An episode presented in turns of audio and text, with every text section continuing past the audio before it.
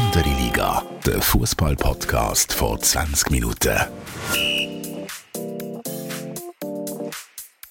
Willkommen zu einer neuen Episode von Andere Liga, der Fußball-Podcast vor 20 Minuten. Mein Name ist Tobias Wedermann, Sportchef von 20 Minuten und ich bin auch heute mit dem wunderbaren Fabian Febu Geissbock-Stimme Rauch. Febu, NZZ, äh, Entschuldigung, muss man sagen, NZZ Fußballjournalist, neben Geissbock-Stimme. Ähm, ich habe mich jetzt eine Woche lang gefreut auf die Begrüßung, jetzt habe ich sie ein bisschen verkackt, aber äh, ja, du hast, du hast also wirklich für Reaktionen gesorgt im letzten Podcast. Wie schon ein bisschen angekündigt von mir. Wie geht's dir? Ja, zuerst mal guten Morgen, Tobi. Merci für die nette Begrüßung. Mir geht's grundsätzlich gut. Ich bin ein bisschen nervös, ehrlich gesagt technisch ist scheint das letzte Mal ah. irgendetwas nicht gut gewesen mit dem Mikrofon, aber gehen wir mal davon aus, vielleicht ist es wegen dem eine Geissbock-Stimme aber wie kommst du eigentlich auf das, Geissbock-Stimme? Ich habe ja mit sehr, sehr, sehr viel Vergnügen ähm, zugeschaut, wie du ähm, den ganzen Hass den IB-Fans auf dich gezogen hast, wie auch schon von mir angekündigt. Du hast das Gefühl, du kannst einfach sagen, IB störe in der Champions League und niemand reagiert darauf.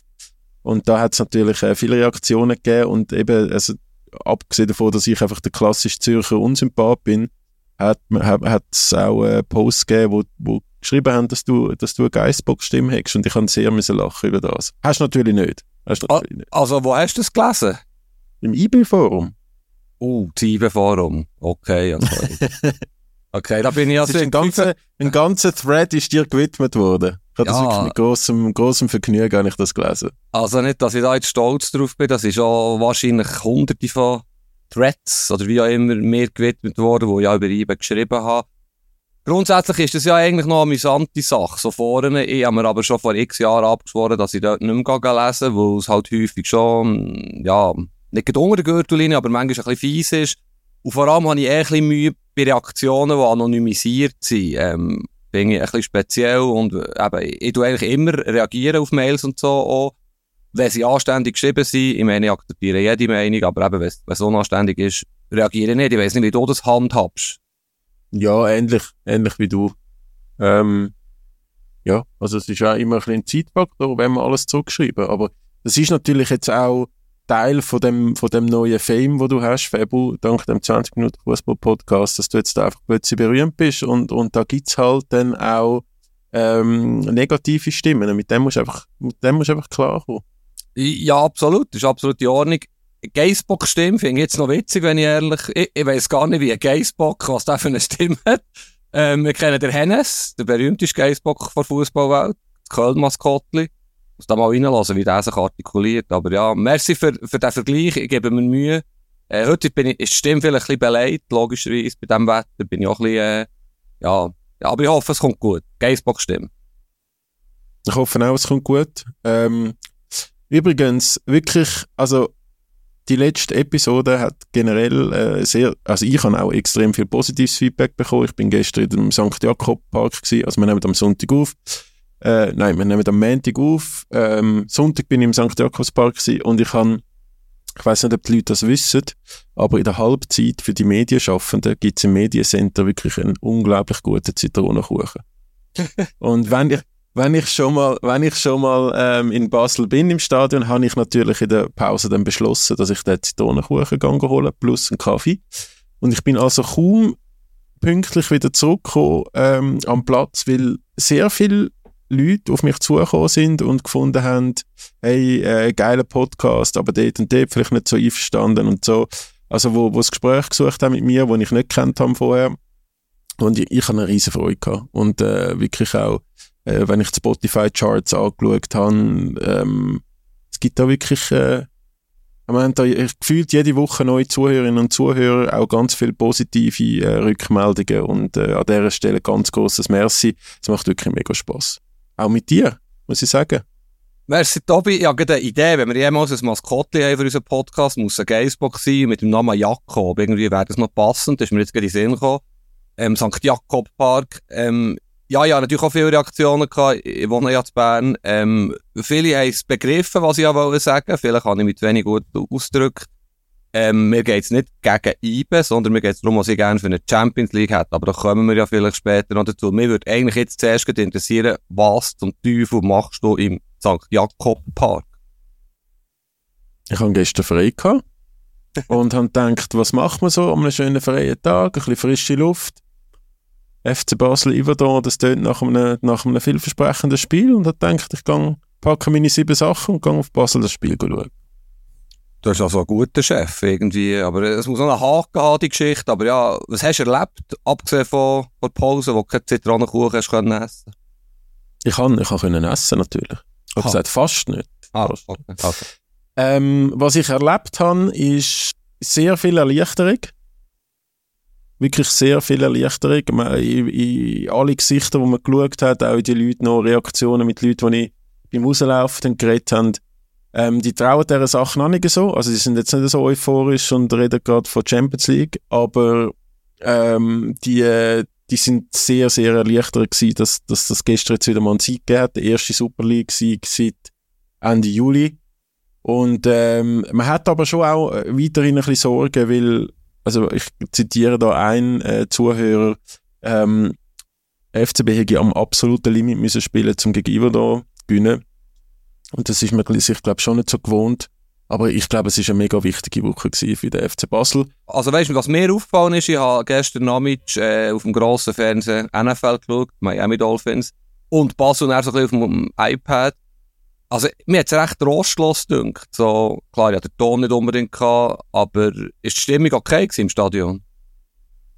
Ja, es sind, also für Basel-Verhältnisse jetzt nicht extrem viele Leute im Stadion gewesen, aber es ist ja wirklich auch nicht wahnsinnig gemütlich gewesen draussen und Gästefans sind jetzt auch nicht in Scharen äh, nach Basel gereist, aber Mutter hat Kurve hat Lärm gemacht. Also wirklich, du hast gesehen, du hast wirklich gespürt im Stadion, ich meine, wenn ich weiß nicht, wie dir das geht, aber wenn du so eine, äh, an einen Ort gehst oder an eine Location, wo es viele Leute hat, so ein paar hundert, ein paar tausend, dann, dann du merkst ja so eine Grundstimmung und du spürst das irgendwie, wie das, wie das so ist vor Ort, wenn du dort reinkommst, wenn du dort drin bist. Und man hat schon gemerkt, nach dem 1-0 ähm, für den FCB, das das erste Goal seit gefühlt Wochen in der Super League, äh, es ist schon, es ist etwas passiert in dem Club. Also, die, es ist sehr abgegangen, auch bei den Spielen. Ja, was ich ja noch interessant finde, eben, sie haben nicht besonders gut gespielt, sie haben gekämpft. Es gibt ja die Szenen von Fabian Frey, wo ja, glaub, wirklich, wo die, glaub, auch gelobt hat, auf 20 Minuten als Vorkämpfer. Man hat das Mindeste, was man von einem Fußballspieler erwarten kann, dass er kämpft, aber gleich, das sind so symbolische Aktionen, die eine Grätsche dort in der Mittellinie. Ja. Also sie haben wirklich jetzt eine Woche gehabt und Göpp in Kriens. Es ist manchmal faszinierend, ein Trainerwechsel was da ganz unabhängig von den Trainern, die gegangen sind worden und die sie kommen, frei macht. Oder die Spieler haben keine Ausreden mehr, es ist wie alles wieder bei Null, es, es, es ist ein Befreiungsschlag und wahrscheinlich, und der Ball läuft dann auf das Mal auch wieder für die Mannschaft. Oder? Ich meine, das 2-1 ist haltbar, ist natürlich ein schönes Goal, aber es, ja, es ist irgendwie der Abbrauer von einem Eis noch geht dem Demir vor die Füße, kann er wieder zurücklegen. Vielleicht wäre das eine Woche vorher nicht passiert. Das sind so Gesetz, im ungeschriebenen Gesetz im Fußball, die dann irgendwie funktionieren, mindestens ein, zwei Matches lang. Absolut, aber das ist ja das, was wir seit, seit Wochen eigentlich schon angekündigt haben, oder? Dass, dass ein, ein Trainerwechsel zum Teil im Fußball einfach so kleine Schräubchen kann drehen und, und dann plötzlich läuft es wieder. Und ich meine, es sind, also wir reden da von wirklich trostlosen Wochen in Basel und jetzt haben die zwei Siege innerhalb von einer Woche, zwei wahnsinnige Siege, aber also du hast gesehen, der Dominik Schmid, äh, Paradebeispiel, oder? Also, den habe ich jetzt schon ein paar Mal richtig kritisiert und, und seine Körperhaltung und seine Leistungen. Aber der hat das gestern nicht schlecht gemacht und der hat auch nachher ist er zu den Journalisten gekommen. Äh, da haben wir nicht müssen den Taulander oder den Fabian Frey kommen. Und, ähm, dann ist er zu den Journalisten gekommen und der, du hast schon wirklich gesehen, wie erleichtert das, das ist, wie wichtig dass der Sieg war. Das hat er auch mehrmals gesagt, wie unglaublich wichtig die beiden Spiele jetzt sind die Erfolgserlebnis. Und, und gleichzeitig hat er dann auch grosse Töne schon, schon also so von, man, man, man will jetzt einen Lauf haben und man will das Feld von hinten aufrollen. Also nicht mehr von Spiel zu Spiel denken. Ist ja eigentlich auch korrekt, oder? Wenn wir den Bau anschauen, wenn sie jetzt das, ihr Nachtragsspiel ist ja gegen Lugano und Lugano ist sechst im Moment, also Top 6 spielen ja später so eine Finalrunde noch. Wenn sie den würden gewinnen, glaube ich, auswärts in Lugano zwar, wären es ja nur noch fünf Punkte. Also es ist wirklich noch nicht alles verloren bezüglich Rang 6. Und gemessen an Ansprüchen müssen wir nicht diskutieren. Ist das absolut die richtige Haltung? Und, und das Kader ist extrem talentiert, oder? Das hat man, hat man ja, das weiss man ja, dass ja, der Sigua zum Beispiel ist 18, da haben wir ja schon ein paar Mal geredet, ähm, der ist eines der grössten Talente, äh, im europäischen Fußball und er hat auch schon angeboten. Gerade so? Ja, der, äh, ja, weißt, das Grösste ist dann immer wieder Definitionsfrage. Aber der kann schon etwas und der hat da, eben, es haben sich grosse Clubs mit ihm beschäftigt. Ich glaube, man weiß nie, wie die Entwicklung ist, aber in zwei, drei, vier Jahren wird man vielleicht sagen, Wahnsinnstransfer, dann zumal. Und darum, was mich ein bisschen irritiert hat, jetzt letzte Woche, ist, äh, das Interview vom, vom Rudi Zbinden nach dem Queens-Match, wo er quasi sinngemäß sagt, wir haben versagt, transfermässig. Das ist äh, nicht gut was er gemacht hat, das müssen wir korrigieren. Wir haben abgesehen davon, dass er ja auch eine von der handelnden Personen ist, vielleicht noch im Ganzen so viel Einfluss gehabt in den letzten Monaten ich finde das noch eine krasse Aussage. Wir haben die über 20 Millionen Franken in die Finger genommen und dann einfach Deck, wir haben versagt, das kann es nicht sein, ist auch nicht schön für die Spieler. Das, ich weiss jetzt nicht, ob sie das mitbekommen haben, die ausländischen Spieler. Aber wie hast du das gefunden, der Auftritt? Ja, war eines von vielen denkwürdigen TV-Interviews diese Woche, wo, ähm, wo wir wahrscheinlich jetzt im Podcast werden behandeln heute. Aber ich, ich habe es wirklich ein bisschen unnötig gefunden. Also ich weiß nicht, vielleicht hat er jetzt einfach seinen grossen Auftritt gehabt, weil der weil der David Degen ähm, ja, flach liegt oder äh, operiert wurde, ist an der Schulter, glaube ich. Ist das richtig? Also, gestern war schon wieder im Stadion gewesen, zumindest. Aber dann, dann kommt halt jemand anderes aus der Sportkommission und, und haut dann einfach mal so drauf. Ähm, ich glaube, das sind die Gefahren auch von der Sportkommission, oder? Wenn du sieben Leute hast und, und, äh, und dann einer einfach mal so ein bisschen, so ein bisschen alles ein bisschen umgrätscht und schlecht macht und ja da eigentlich, also weißt kann ja viel den Spieler am, am Heiko Vogel in die Schuhe schieben, aber am Schluss vom Tag kann ich mir nicht vorstellen, dass da Transfers ohne, ohne Inputs und Wissen vom David Degen gemacht worden sind, wo ja mit seinem Bruder eine ein sehr erfolgreich, erfolgreiche Agentur aufgebaut hat und, und ein großes Know-how hat und ein großes Netzwerk. Darum, ich weiß auch nicht, was der Dave denkt hat, wenn er das Interview gesehen hat. Der, der wird wahrscheinlich auch nicht wahnsinnig glücklich sein. Ja, genau. Und äh, das Binden ist ja in den letzten, Tagen jetzt 20 Jahren nicht unbedingt aufgebaut als Lautsprecher. Ist eine diskrete Person. Umso überraschender ist das gewesen. Ja, ich weiß nicht, ob es bewusst ist, aber das hätte wollen sagen. Es ist klare Kritik am, am Dave Degen, natürlich. Und was natürlich immer wieder im Fußball ist, das habe ich viel erlebt, ähm, äh, ist, dass man irgendwie Leute logischerweise hochlebt, verteidigt, sagt, die machen einen guten Job, solange sie im Amt sind. Geht jetzt vor allem um Trainer. Und kaum sind sie weg, sagen die gleichen Personen im Verein, ob es jetzt Medienchef, äh, Sportchef oder Präsident oder ein VR-Mitglied ist, was er alles falsch gemacht, häufig off the record, das heisst nicht zum Zitieren. Aber das, das ist ein bisschen, die Welt ist ein bisschen der Fußball, aber es irritiert mich gleich immer wieder, wenn du monatelang hörst, der macht super, alles ist gut, kaum ist er weg, hörst, was er alles nicht gut hat gemacht. Also ja, das ist ein bisschen, bin ich manchmal ein bisschen befremdlich, das Verhalten. Ja.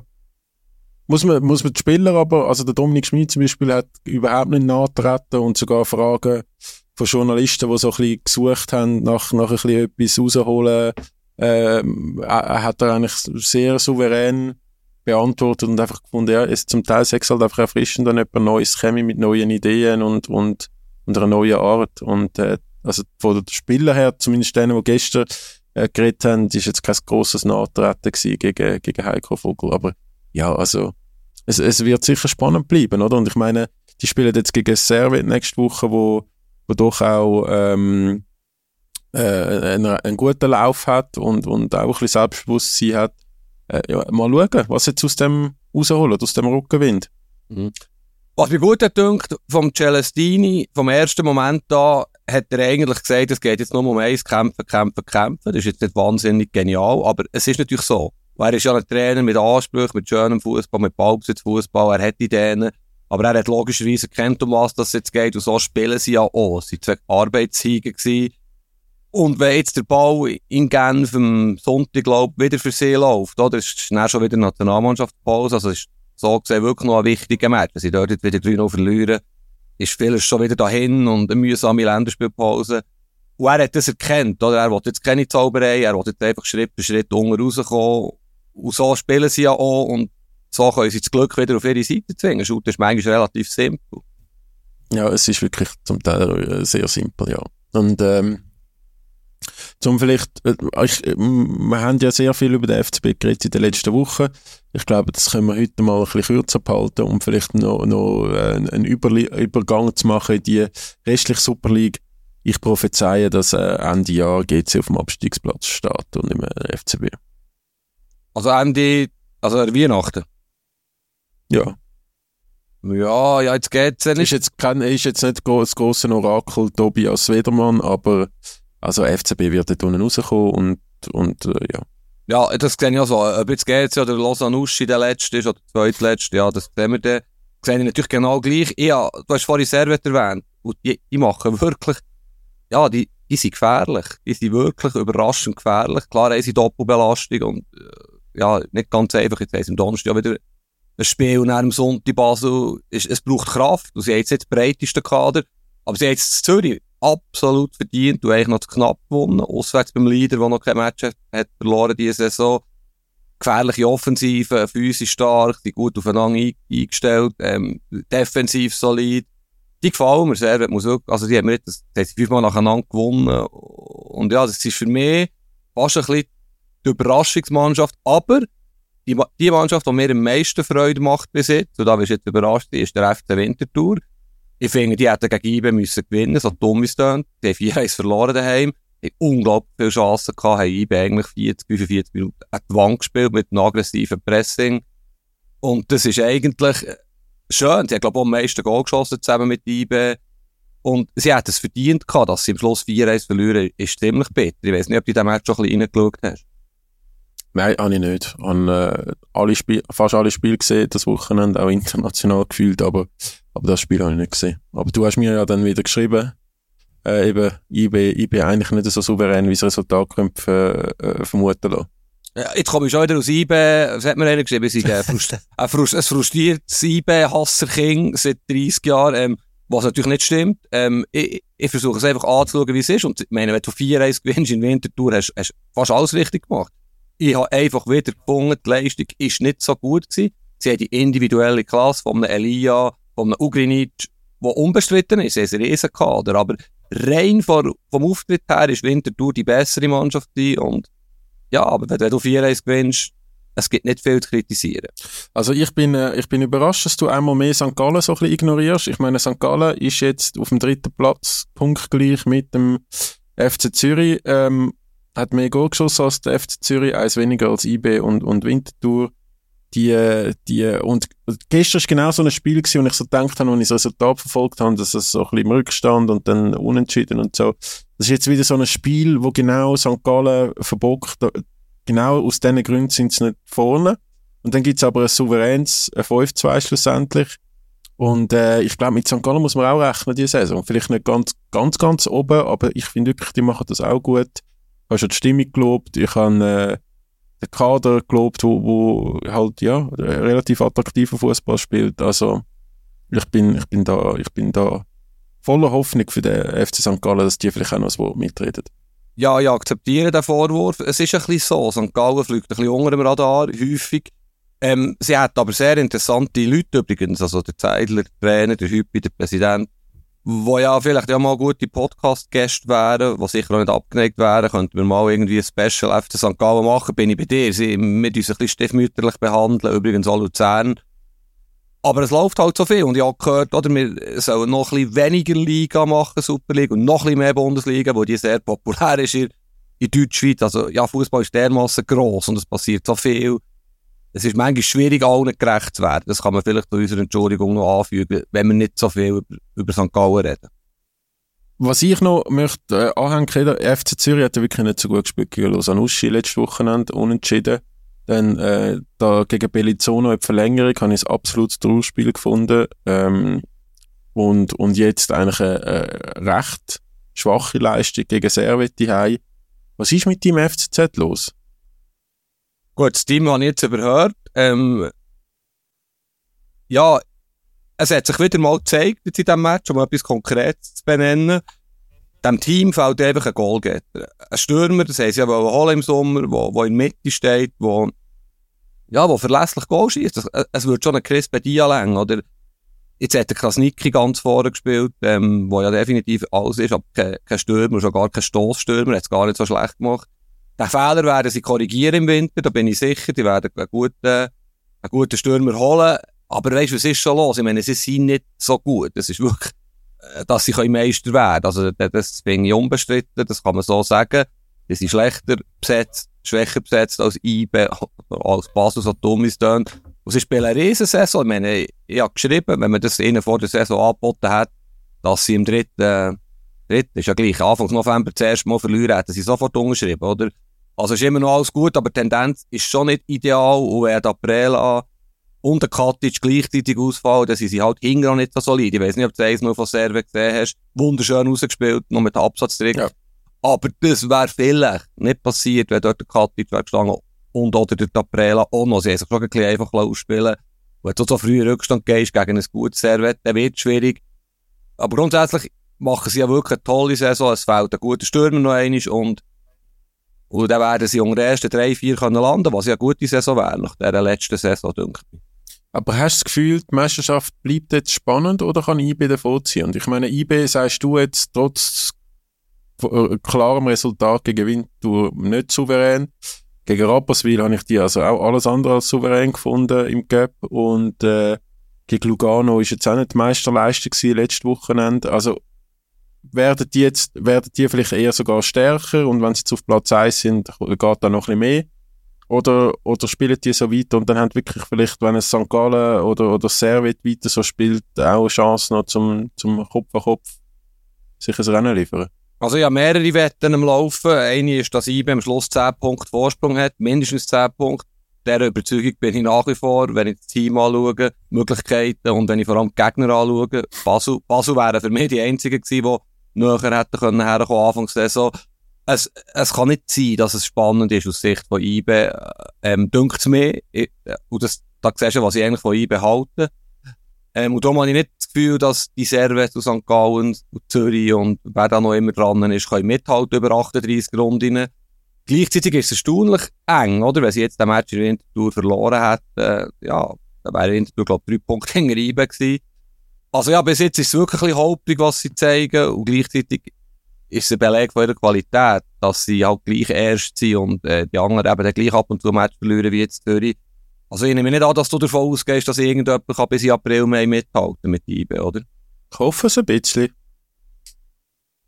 Aber, aber Glauben, Glauben ist ein bisschen etwas anderes, ja. Aber äh, schauen wir mal. Was erwartest du jetzt in... gerne überrascht. Ziehst du Abend Manchester, bist du nicht, bist du echt dabei bei IBE, du als England-Fan? Mm, nein, also da, ich bin jetzt nicht in Manchester diese Woche. Das ist nicht, okay. Aber die geht, 20 Minuten ist dabei, oder? Ja, ist 20 Minuten ist vor Ort, live vor Ort. Ähm, heute Morgen uh, früh am Flug gehabt. Ähm, aber ja, also das ist, äh, ich, ich glaube, das große Pech von eBay ist wirklich, dass sie so, so die, die Mittelpartie sind für City.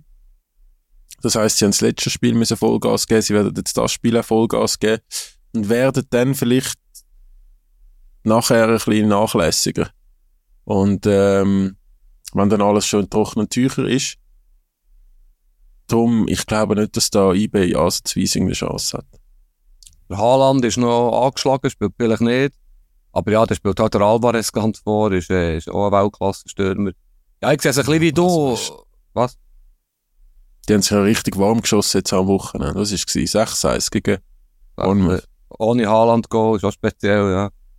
Ähm, er ist ja zur Pause verletzt raus. Ja, ich, ich glaube auch, dass sie jetzt wirklich äh, ja, noch einmal werden müssen, wollen Gas geben.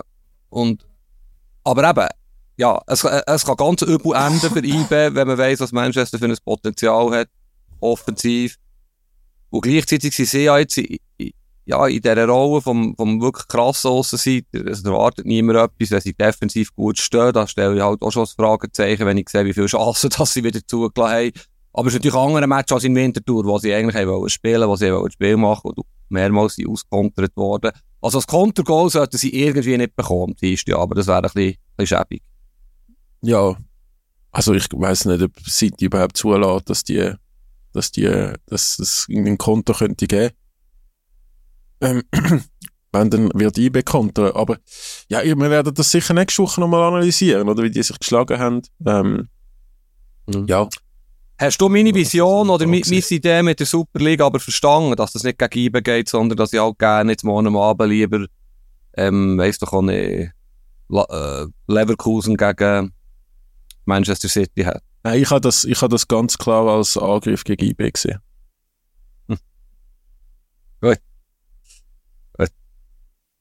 Aber das haben wir auch schon x-mal diskutiert. Oder? Es hat ja letztes Jahr Gruppen nicht gegeben, wo, wo Top-Teams in einer Gruppe sind, oder jetzt City Milan oder City äh, PSG Milan oder PSG äh, Dortmund oder auch PSG Newcastle. Die, so ein Spiel macht ja, äh, haben jetzt recht Spaß gemacht bis jetzt. Aber es ist ja dann gleich nicht so, als würde die ganze Fußballwelt komplett durchdrehen ab diesen Spielen. Es geht halt einfach erst in den K.O.-Spiel um etwas. Und dann, und dann, und dann bist du auch als Fan, als Zuschauer nochmal ein bisschen mehr angespannter oder emotionaler dabei. Ich glaube, ich glaube, so eine, so eine Gruppe, es könnte auch jetzt einfach die ganze Zeit Liverpool gegen XY sein. Und es wird nicht jedes Spiel gut sein und es wird nicht jedes Spiel Spaß machen. Ja, genau. Wir haben das ausgiebig diskutiert. Ich habe meine Botschaft angebracht. Man muss da nicht gleicher Meinung sein. Und IBE kann ja jetzt morgen das Gegenteil beweisen, dass sie eben nicht überfordert sind, dass, Nein, werden es nicht. Dass sie zu Recht in dieser Champions League stehen, dass sie Manchester City fordern und eben nicht 6-1 verlieren. Wie Bournemouth. Sie Abgesehen von werden dem, dir völlig recht geben. abgesehen von dem gibt es ja die Europa League und oder die Conference League für genau die Mannschaft. Ich sage ja nicht IB oder Kopenhagen oder Roter Stern Belgrad oder Royal Antwerpen sollen nicht äh, Europa Cup spielen. Ich finde einfach in die Champions League, wenn es, und ich denke auch global, ich denke jetzt nicht unbedingt aus Schweizer, aus Schweizer ist es natürlich super, wenn ein Schweizer Team dabei ist, aber die Südamerikaner, die Afrikaner, die Asiaten hätten sicher mehr Freude. Und schlussendlich ist es ein Premium-Produkt vom europäischen Fußball, also auch die Premium-Marken dort mitspielen. Ich weiss, unsympathische Meinung, ich weiss, Hate, aber ich, das ist echt meine Botschaft. Ja, ja. Die Botschaft hast du ja letzte Woche schon abgebracht. Ich glaube, das, das Thema, das können wir dann wirklich nächste Woche vielleicht nochmal thematisieren und der IB komplett untergeht. Und der Pep vielleicht sich, sich nervt über so kleine Mannschaften, wo seine Mannschaft nicht fordern. Abgesehen von dem gibt es ja genug Spektakel in den, in den nationalen Meisterschaften und Cups, oder? Also, Stichwort Cup. Letzte Woche war ja äh, Schweiz Achtelfinale unter der Woche und in Deutschland zweite Runde. Und klar, Deutschland hat zehnmal mehr Einwohner, aber es ist, der DFB-Pokal ist unglaublich faszinierender Wettbewerb, was da für Geschichten geschrieben werden, was da für Überraschungen passieren. Und eben Bayern. Bayern hat in Saarbrücken verloren. Du bist zu jung für noch erlebt dass Saarbrücken tatsächlich auch mal Bundesliga gespielt hat. Und, äh, ja, als ich aufgewachsen bin, sind die ein bisschen grösser gewesen als heute. Ähm, das ist vielleicht so Kategorie Mainz gewesen, oder dort umeinander. Unglaublich. Also, dass das passiert und wie es passiert ist, das ist wirklich, also, so Zeug ist näher wiederum cool, oder, dass es so Überraschungen gibt. Ja, ich habe ja über den Cup, den Schweizer Cup schon ein paar Mal gemotzt in diesem Podcast. Und ich finde auch, es hat mich auch wirklich wieder null, null bewegt am Ende. Dienstag auch die Delamont-Sensation gegen Luzern, ja, dann ist es halt so. Aber es ist halt so, dass, dass, dass es in der unteren Liga nicht so Anführungsschlusszeichen finanzstarke, qualitativ hochwertige Teams gibt, oder? Also so die, die Vielfalt, die es in Deutschland oder in England gibt, dass jetzt eben mal einen kleinen, einen grossen kannst lassen vor weiß ich wie viele tausend Zuschauer, das gibt's halt in der Schweiz einfach nicht. ich verreck da fast in dem Sitzungszimmer. Ich glaube, da hat eine Katze übernachtet oder so.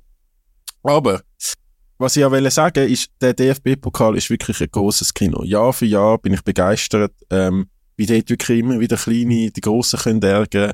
Das, das ultrasouveräne Bayer Leverkusen ist plötzlich mal ein bisschen am Schwimmen gewesen, ohne Granit, Klammern.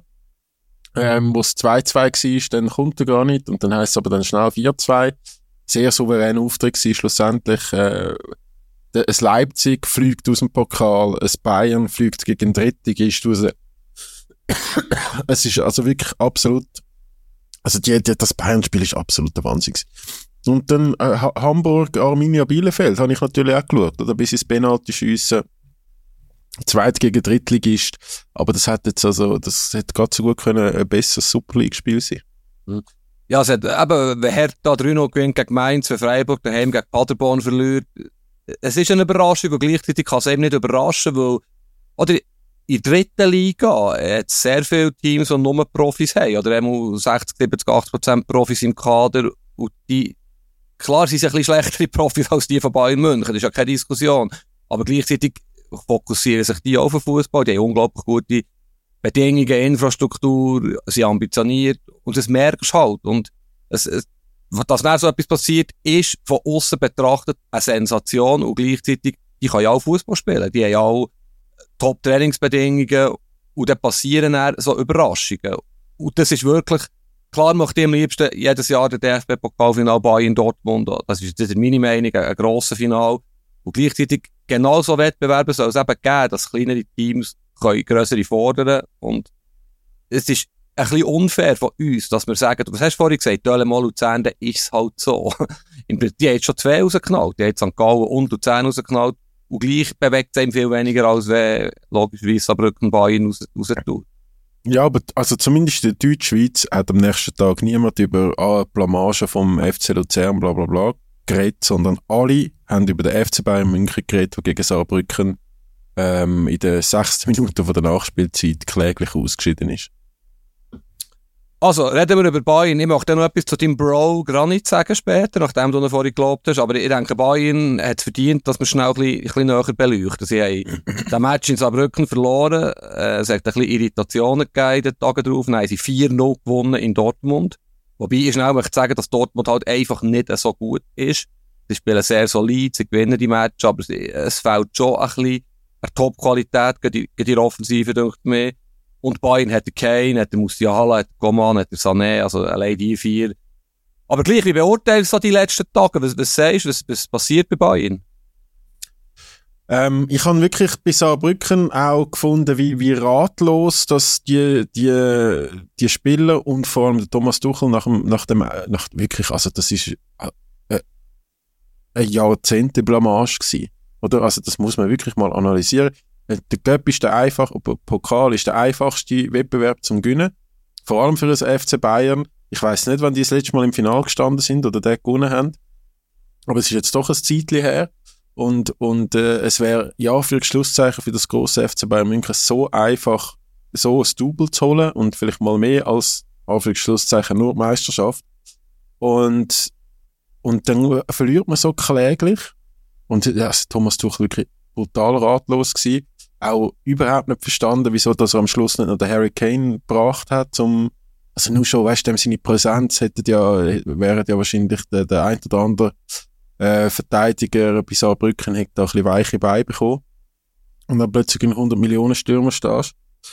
Und, und dann spielen die so souverän wieder gegen Dortmund, wirklich auch schlecht Dortmund. Äh, ich habe Bayern bei weitem auch im Defensivverhalten nicht so gut gesehen, wie es jetzt abgehandelt worden ist, äh, medial in den letzten 48 Stunden.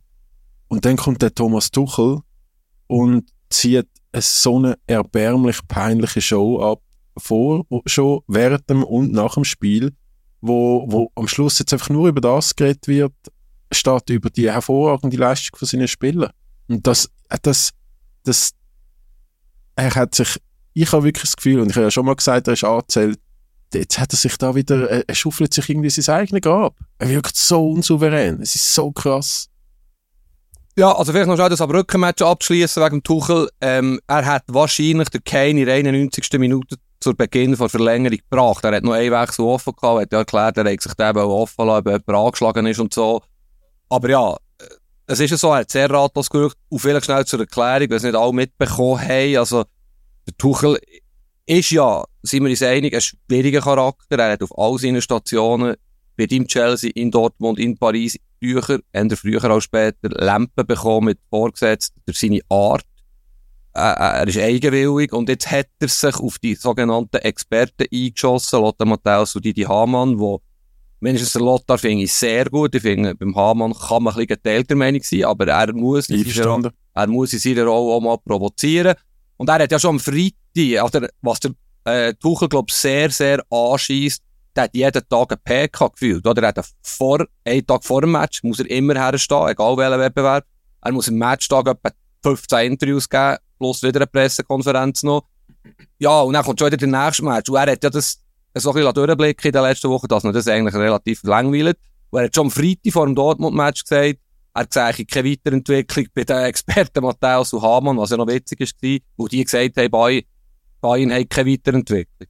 Genau, äh, er ist ja der Vorwurf, und das stimmt ja. Also seit, äh, seit äh, Thomas Tuchel übernommen hat, und ich bin ja eigentlich ein großer Fan von der Arbeit von Thomas Tuchel. Also bei Chelsea hat er wirklich einen brillanten Job gemacht. Und ich habe dem ja lange nachgedauert bei Chelsea. Ähm, und der, eben der, der, der Vorwurf hat es gegeben, der Kader hat sich nicht weiterentwickelt. Das stimmt auch. Also ich glaube, wenn der Julian Nagelsmann der Harry Kane im Sturm gehabt hätte, wäre der jetzt immer noch Bayern-Trainer. Das sage ich jetzt einfach. Und ähm, dann hat er eben so ein bisschen suffisant geantwortet, ja, er sehe bei diesen zwei auch keine Weiterentwicklung. Was ich noch gefunden habe, ist noch ein lustiger Spruch gewesen und das, er hat ein bisschen einen zurückgegeben und, und er muss sich nicht alles gefallen lassen. Dann ist er aber vor dem Spiel, ist er so recht angesäuert im, im Sky-Interview und, und hat dann so irgendwie nicht richtig antworten und so ein bisschen, so ein bisschen eingeschnappt. Er, er will ja eigentlich gar nicht groß da stören, äh, während die grossen Experten das, das Spiel vorbereitet. Ist dann auch angesprochen worden vom Moderator, wieso das so angepisst sei. Und, und da hat er auch nicht richtig geredet. Dann, auch während dem Spiel hat er, während dem Spiel hat er die ganze Zeit so rumgemotzt, auch bei, bei, bei Szenen, die ich wirklich nicht so verstanden habe, wo er dann Gelb bekommen hat vom Eitekin, wo er einfach so ein bisschen am Täubeln war, er hat so ausgesehen. Und nach dem Spiel, ähm, ha- ist er ja eigentlich von allen gelobt worden. Auch vom Lothar Matthäus hat gefunden, er als Experte hat das auch super Leistung gefunden. Und dann hat er wirklich angefangen, so ein bisschen eingeschnappt tun, ja, und wegen trotz Zerwürfnis mit der Mannschaft und was da alles interpretiert werde und trotz keine Weiterentwicklung und bla bla bla und jetzt, äh, haben jetzt da so schlecht und so schlecht geredet, jetzt haben sie 4-0 gewonnen im Topspiel, jetzt müssen sie da wahrscheinlich in der Beurteilung 160 Grad Dreieck, ähm, machen. Er ist weder angegriffen worden von Matthäus, nur vom Sebastian Hellmann, vom Sky-Moderator und, und ist dann aber wirklich so ein bisschen am Rumpöbeln gewesen und ist dann einfach davor gelaufen. Und auch dann hat er noch keinen Punkt gemacht, sondern an der Pressekonferenz von diesen Medien, die nicht ähm, äh, live recht haben, hat, ist er, oder die Trainer werden ja dann zuerst so ein paar Sätze beten, zum, zum das Spiel einschätzen. Und dann sagt er, ja, er muss ja eigentlich gar nicht viel Spiel, zum Spiel sagen, der Didi Hamann und der Lothar Matthäus können das dann, dann einschätzen, da, da können ja die, die Experten äh, den Job äh, überlassen. Ähm, also es ist wirklich, weißt ich meine, da hocken ehemalige Adidas-Bossen und so in der Führungsetage von Bayern. Die haben jetzt gestern zwar gefunden, ja, sei mal gut und sie fänden es gut, wenn der Thomas Tuchel ein bisschen zurückgebe und so. Aber das ist ein dilettantischer Auftritt gewesen und wirklich extrem unsouverän und ich habe dem, dem, dem zugeschaut am Samstag und gedacht, was hat der genommen? Was hat der genommen? Ich bin genau deiner Meinung. Äh, ich muss das alles jetzt nicht wiederholen, all die Wörter, die ich gedacht habe, wie er sich verhalten hat. Und der, aber ich habe natürlich auch Reaktionen gehabt. Es sind zum Teil Bayern München-Fans, es soll es komischerweise geben, wo mir gesagt oder geschrieben haben, das sei cool, dass mal endlich einer diesen Hamanns und Matthäus sagt, was sie eigentlich für Idioten sind. Ähm, ja, kann man so sehen, aber es ist natürlich wirklich total unsouverän. Ich so einen kleinen Bub, der mir irgendein Spielzeug hat weggenommen Und es wäre so easy gewesen für ihn, ähm, herzustehen, geniessen, ähm, ein, ein, zwei Sprüche platzieren und sagen, vielleicht ist er kann ja irgendwann in der dritten Minute vor Analyse sagen, vielleicht ist das Zerwürfnis gleich nicht so gross, wenn man 4-0 hier gewinnt, so völlig easy, oder? Aber er, und das ist wahrscheinlich, da steht er sich auch wirklich immer wieder selber im Weg. Es ist vielleicht seine Stärke, aber auch seine Schwäche, dass er einfach nicht kann, kann dass er einfach ein Schwieriger ist, dass er einfach Konfrontation sucht. Und ich würde mir aus Bayern München, was du vorhin erwähnt hast, all die Leute, die da im Aufsichtsrat sind und äh, in der Führungsetage, ein bisschen Sorgen machen. Er ist total unberechenbar. Du weißt nicht, was du hast, oder? Du willst doch aus Bayern München einen souveränen Auftritt haben. Und dann kommt der Thomas Tuchel und ja, du gewinnst 4-0 und es geht eigentlich nur darum, um seine Reaktion. Und abgesehen von dem, vielleicht noch ein Punkt, wenn wir so, wenn wir die Sache anschauen, haben ja der Lothar, den ich wirklich brillant finde, aber auch der Didi Hamann, der manchmal ein bisschen plakativer ist, völlig recht. Ich meine, seit der Tuchel da ist, ist ein bisschen unglücklicher Start im Frühling, ist die Mannschaft nicht weiterentwickelt worden. Und das grösste Problem, und das geht wieder ins Gleiche rein, ist die Transferphase im Sommer. Ich meine, die sind ja völlig windschief zusammengestellt. Die haben ja zu wenig Innenverteidiger, wenig Rechtsverteidiger, zu wenig Sechser. Das war wochenlang ein Thema im Sommer, auch hier im Podcast. Die haben nichts gemacht und jetzt bekommen sie die Rechnung dafür. Und da, ich weiss auch nicht, wir wissen alle nicht, wer das wie, wo, wenn, wen hat wollen holen. Am Schluss haben sie noch, wie ein Amateurclub in letzter Sekunde es nicht geschafft, den Palinja zu holen von Fulham, also wirklich amateurhaft. Und da, ist, da sind sicher Narben hinterlassen beim Tuchel, bei Ver Vereinsführung. Ich weiss nicht, ehrlich gesagt, ob das jemals noch, noch wieder gut kann kommen es, es, irgendwie würde es mich, mich wirklich recht überraschen, weil, wie du sagst, oder? Ich meine, der, der hat eine absolute Blamage abgeliefert mit seinem Team am letzten Mittwoch. Und dann drei Tage später nach einem Superspiel. Absolut einverstanden, Superspiel. Die Offensive hat wieder richtig abgeliefert. Sané, Kane, Musiala und Goretzka habe ich auch stark gefunden nach dem Comeback vom Handbruch. Aber es steht er dort an und hat das Gefühl, er sei irgendwie der, der Geist von der Welt und alle Experten sagen blöd. Drei Tage nachdem er so eine blamable hohe Niederlage kassiert hast im Göpp. Und wie du sagst, es ist so ein bisschen, es ist wirklich, da, da haben wir wieder so das, das Individu die, die individuelle Wahrnehmung. Unglaublich unsympathisch einfach. Also weißt, es ist nicht so ein legendärer Mourinho-Auftritt wo er dann einfach so alles weggemurmelt hat und so gefunden hat, er sei ja der Größte und es sei ja klar gewesen, dass die 4-0 gewinnen oder weiß ich was. Es ist auch nicht so gewesen, dass er eben so ein, paar, weißt, dumme Sprüche gemacht hat, währenddem er das Spiel analysiert hat, sondern der ist richtig eingeschnappt von einem Pressetermin zum anderen und das, also, Stell dir mal vor, was passiert, wenn jetzt die mal zwei Spiele nicht gewinnen. Oder die haben bis jetzt, glaube ich, noch kein Spiel verloren, oder? Außer ähm, in der Liga. Noch kein Spiel verloren, in der Champions League haben sie noch kein Spiel verloren. Und, und, ähm, und der tut jetzt schon so. Stell dir mal vor, das geht jetzt so weiter. Auch das Kimmich-Theater, wo er alleine schuld ist daran, dass der Kimmich gefühlt keinen Fuß mehr vor der anderen bringt, dass der weit weg ist von seiner Topform. Der ist von seinem Trainer angezählt worden, dass er eigentlich nicht diese Position kann spielen, wo er, wo er jetzt jahrelang gespielt hat. Und, und das ist absolut selbstverschuldet vom, vom Thomas Tuchel, das, das, das Kimmich-Theater. Und das wird jetzt auch noch weitergehen, wenn die so gut spielen, ohne Kimmich und und und. Ich, also, ja. Ja, ich, ich glaube, das ist sein grosses Problem. Er hat ja in Dortmund dermaßen viel verbrannte Erde hinterlassen, mit dem Watzke zum Beispiel. Ich glaube, er ist wirklich schwieriger, man kann es so zusammenfassen. Und wenn wir mal ehrlich sind, er hat er ist gegen Freiburg aus im Cup, er ist in die Champions League aus, er hat den Meistertitel nur gewonnen, weil äh, Dortmund dermaßen dämlich ist und das letzte Spiel daheim gegen Mainz nicht gewinnt. Er hat den Supercup verloren, und zwar kläglich gegen Leipzig. Er ist im DFB-Pokal jetzt aus, also er hat eigentlich noch keinen Titel geholt, ist nicht der erste, obwohl sie eine solide Saison spielen. Ähm, und wenn das so in Frühling geht, mit, in diesen Voraussetzungen, also Entschuldigung, das kann, das kann nicht gut kommen, egal ob sie jetzt noch sechs gute äh, Defensivspieler holen. Im Gegenteil, es wird ja immer, immer wie schwieriger und sie haben so viel interne Unruhe, eben seine ganze Sechser-Diskussion. Was sagt der öffentlich irgendwo zu Asien? Wir haben keinen Sechser im Kader. Was denkt der Kimmich am nächsten Tag? Was denkt der Goretzka? Was denkt der Leimer? Äh, ja, also, das ist doch einfach, das kann er ja intern sagen, aber er verhält sich wirklich höchst unglücklich und steht sich definitiv einfach selber im Weg. Ich glaube, zusammengefasst, er hat einfach das Format nicht, für Bayern München Trainer zu sein. Und es hat immer wieder so Ausfälle gegeben, was wir ja auch schätzen, wir Medien, denken Trapattoni, was erlauben Strunz.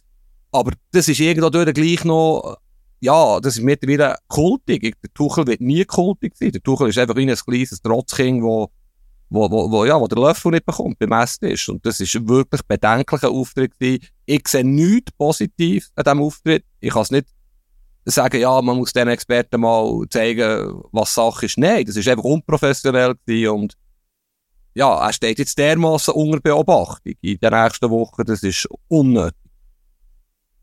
Ja, und eigentlich sprechen die Zahlen absolut für Bayern. Oder eigentlich ist es ja, glaube ich, der beste Saisonstart seit Jahren mit, äh, mit acht Siegen und zwei Unentschieden aus zehn Spielen. Äh, 38 zu 7 Torverhältnis. Eben in der Champions League haben wir, glaube ich, alle Spiele gewonnen bis jetzt. Ähm, also der, Saisonstart ist ja eigentlich super für das, dass eben glaube in der Offensive kannst, hast du zwei äh, Weltklasse-Teams, in der Defensive hast du nicht einmal eins. Ich glaube, mhm. so ein Experte gesagt in der letzten, gestern in einem von diesen Tags. Ähm, also eigentlich ist es ja ein super, super Saisonstart und, und Leverkusen schafft es trotzdem Erster zu sein, weil die einfach also nicht einmal unentschieden können spielen. Denn nur gegen Bayern unentschieden gespielt, sonst alles gewonnen bis jetzt in der Liga. Bei, bei der, in der Euroleague alles gewonnen, Pokal alles gewonnen. Ist Wahnsinn, was die, was die bietet. Und ich habe wirklich, wenn, wenn Leverkusen jetzt nicht einbricht, und die werden ja sicher mal ein Spiel verlieren oder mal wieder unentschieden machen, die einzige Hoffnung, die Leverkusen hat, ist wirklich der Thomas Tuchel, dass der, dass der, dass der das anbringt, irgendwie, so viel Unruhe trotz guter Leistungen zu schaffen und, und, und die eigenen Spieler irgendwie zu nerven, dass, dass Leverkusen eine Chance hat. Ja, stell dir mal den Xabi Alonso vor, als Bayern-Trainer, äh, gut, der wird zu Real gehen, aber ja, ist es so, es ist genau so und Bayern ist immer, das ist ja der Punkt, Bayern ist dermaßen gross, populär, beliebt, unbeliebt gleichzeitig, dass es einfach bewegt und es ist eigentlich in Deutschland am, am Sonntag all diesen Talkshows, all diesen Podcasts, in all diesen Sondersendungen nur um Thomas Tuchel gegangen. Man kann jetzt so sagen, er nimmt Druck von der Mannschaft. Er, hat sich jetzt wirklich in Regen gestellt und muss sich jetzt anpassen. Ich, ich traue es ihm einfach nicht zu, wo er bis jetzt bei jedem von diesen ja Weltclubs, die er trainiert hat, wo er ja gut trainiert hat, auch Paris, hat er echt Kabine, was man gehört hat, einigermaßen im Griff gehabt. Ich glaube nicht die einfachste Kabine mit Neymar, Mbappe und so weiter. Aber irgendetwas ist mit ihm speziell und ich glaube aber gleich, logischerweise mit dem Kachter, was sie haben, in Offensive, Leverkusen wird irgendeinisch, sie sind nicht ganz so breit. Obwohl sie ja übrigens, Patrick Schick ist ja jetzt langsam wieder zurück, ist ein super Torjäger, also das ist echt noch ein Bonusspieler. Ähm, obwohl sie wirklich... Wichtig dann für Afrika. Ja, Afrika genau, Cup, wenn oder? da die Also ein paar Mal Afrika Cup. die- Aber der Chaka, äh, wo eine Riesensaison spielt, ganz, ganz klar, hat äh, jetzt zwei äh, krasse Fehler gemacht. Also im Europa Cup hat er äh, ein Goal verschuldet und jetzt so am Wochenende äh, hat er auch äh, mit einem Fehlpass ein Gegengoal eingelegt. Da du ihn vorhin so hoch gelobt hast, muss man das vielleicht fairerweise auch sagen. Also er, er spielt vielleicht auch ein bisschen viel. Vielleicht wäre es nicht schlecht, wenn er mal äh, ein Match nicht würde spielen, finde ich.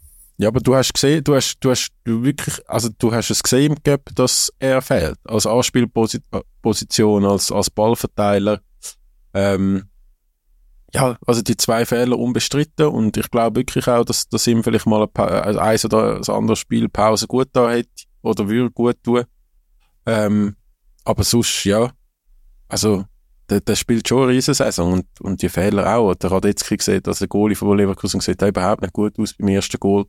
Also wenn, dann, man hat so das Gefühl, wenn sich Leverkusen aktuell kann schlagen, dann nur selber. Nein, nein, weil Granit ist absolut unbestritten die Schlüsselfigur in diesem Team. Keine Diskussion, äh, aber wenn du jetzt schnell ein bisschen vorher schaust, oder? Jetzt haben sie wieder Europa gehabt, dann haben sie wieder Bundesliga. Und dann, durch das verschobene Israel-Länderspiel, hat er ja eigentlich dann theoretisch drei, drei Länderspiele in sechs, sieben Tagen. Ich weiss jetzt nicht, in sieben Tagen, sagen wir mal. Ist ja Mittwoch, Samstag, Dienstag, ja. Und, und das ist schon ein krasses Programm. Und dann geht es weiter mit der Bundesliga, mit der englischen Woche. Also vielleicht, wenn sie sich ja dann qualifiziert hätten, die Schweiz, könnte man ja dann Rumänien nicht einsetzen. Aber das können wir dann noch besprechen, wenn es um die Nationalmannschaft Und geht. dann wird der, dann gleich der, dann gleich der Cerdan Shachiri aus in Sachen äh, Pflichtspiel für die Schweizer Nazi. Nee, nee, nee. Nein, ist definitiv Das spielt jedes Spiel. Sheridan ist Das nicht überspielt, ja. Das nein, der, der, der Garnet spielt jedes Spiel in der Schweiz. Okay, okay. Ganz, ganz genau. Wahrscheinlich. Ähm, aus Schweizer Sicht müssen wir natürlich auch äh, noch über eine andere Person reden in der Bundesliga, nämlich der Urs Fischer. Zwölfte Pflichtspielniederlage in Folge.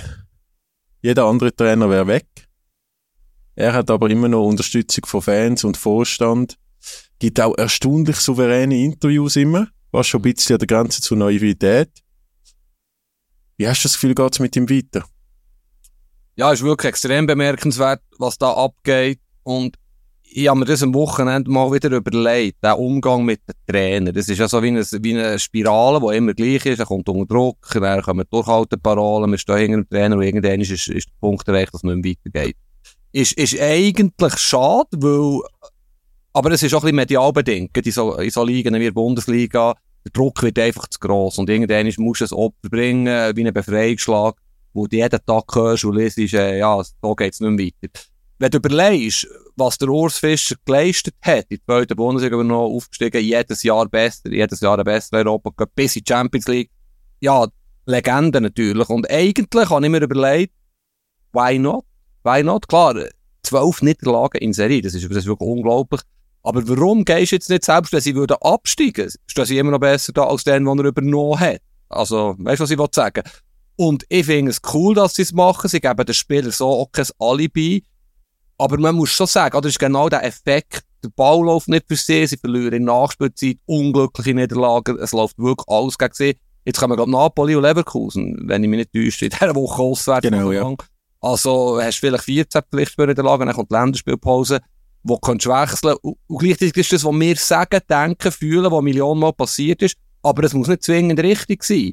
Auf der anderen Seite, vielleicht noch schnell, ist ja der äh, Baumgart in Köln, der ja eine Legende ist, und der Svensson in Mainz, der auch eine Vereinslegende ist, stark unter Druck gewesen. Der Svensson ist jetzt entlassen worden oder ist gegangen. Er ist zurückgetreten. Er ist zurückgetreten. Und wie Mainz das letzte Woche moderiert hat, hat mich überragend gedacht. Oder der ist, ja, sie wissen alle, wir gehören eigentlich zusammen, aber der Svensson hat wie gesagt, es geht nicht mehr weiter, blockiert. Und was passiert? Es ist genau der Effekt, die spielen gegen Leipzig, die kämpfen, beißen, kratzen, gehen füreinander und gewinnen den Match gegen Leipzig. Und glücklich ein bisschen, der Ball ist für sie gelaufen. Und niemand hat das erwartet. Und hat das jetzt damit zu tun, dass der Svensson weg ist? Nein. Es ist irgendwie der Effekt, die Spieler haben kein Alibi mehr, können sich nicht mehr hinter dieser Trainerdiskussion verstecken, kämpfen, gehen noch einmal mehr, haben vielleicht auch ein schlechtes Gewissen, wo sie den Trainer quasi verloren haben, der ja eigentlich einen guten Job hat gemacht.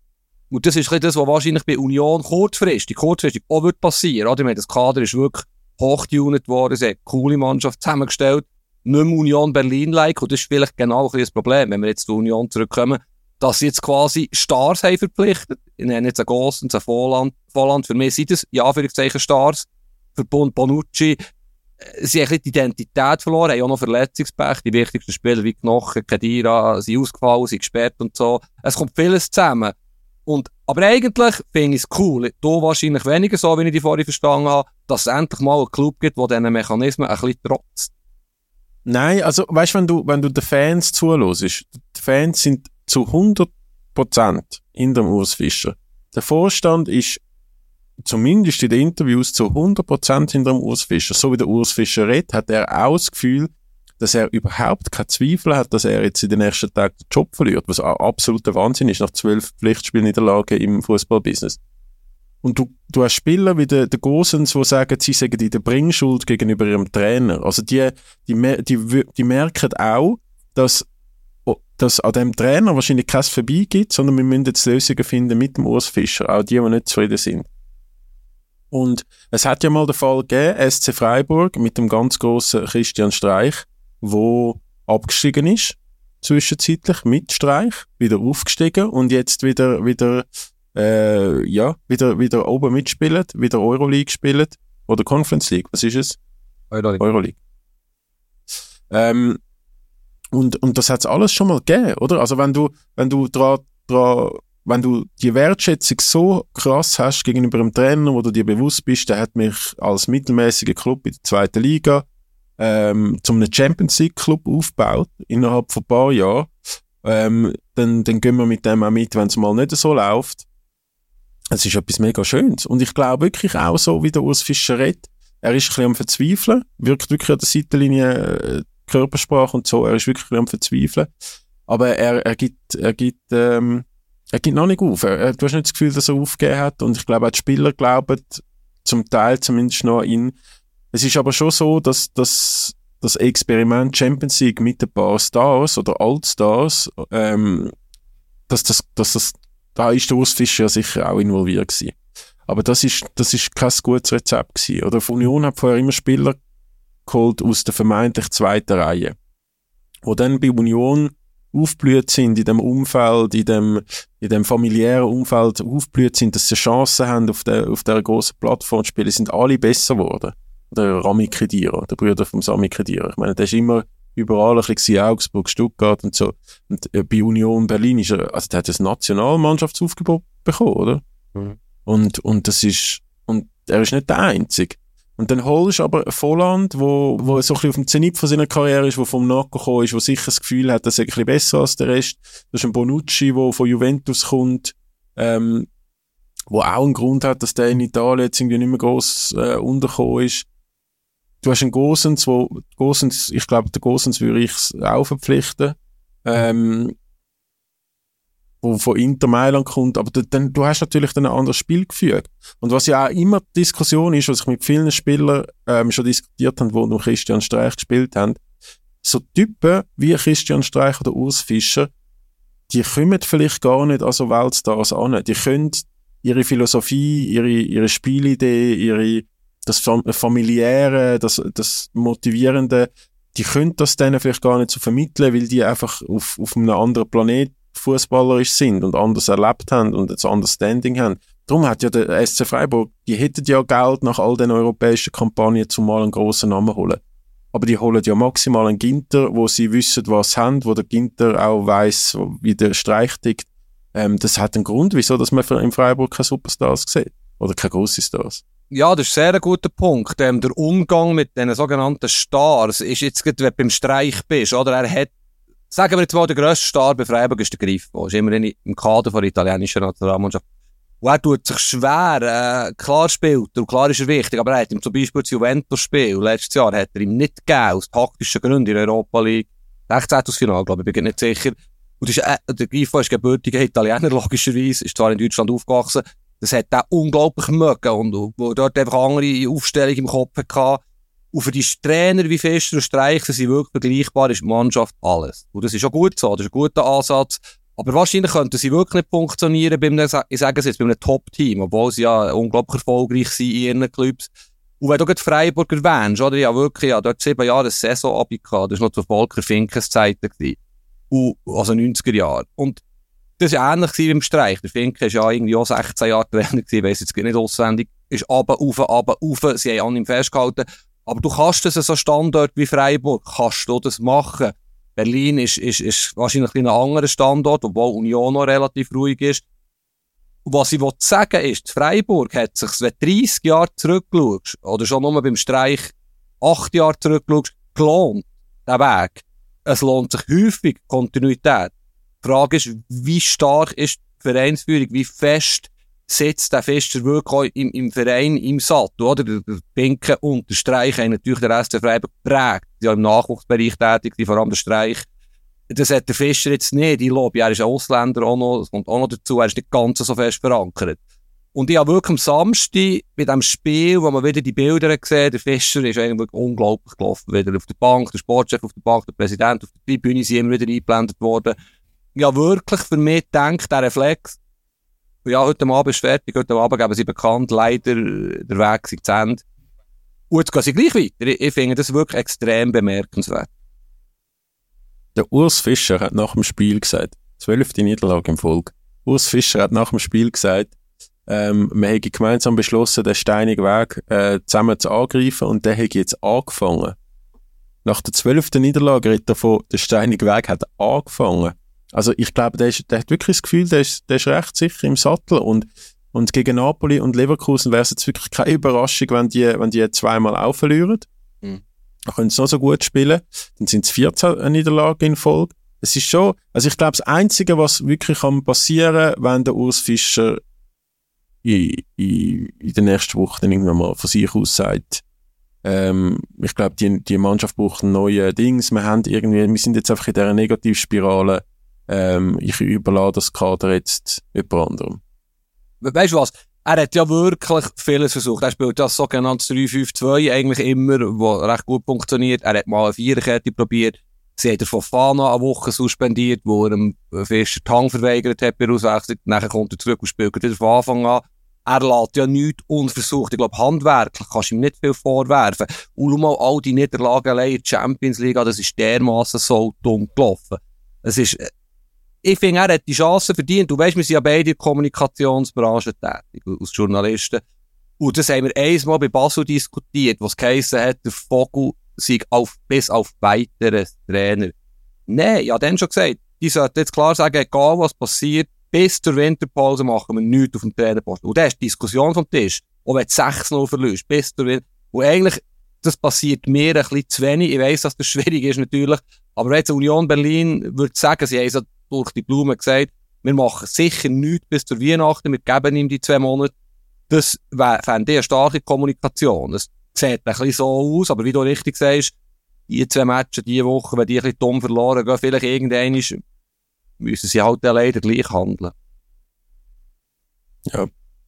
Vielleicht, äh, wir haben ja sehr viel äh, über Bayern und Tuchel geredet. Ähm, Borussia Dortmund, wo 4-0 untergegangen ist im eigenen Stadion, wo wo äh, nach dem Saarbrücken ähm, Spiel schon, schon, schon so, so ein bisschen Sensation geschnuppert hat.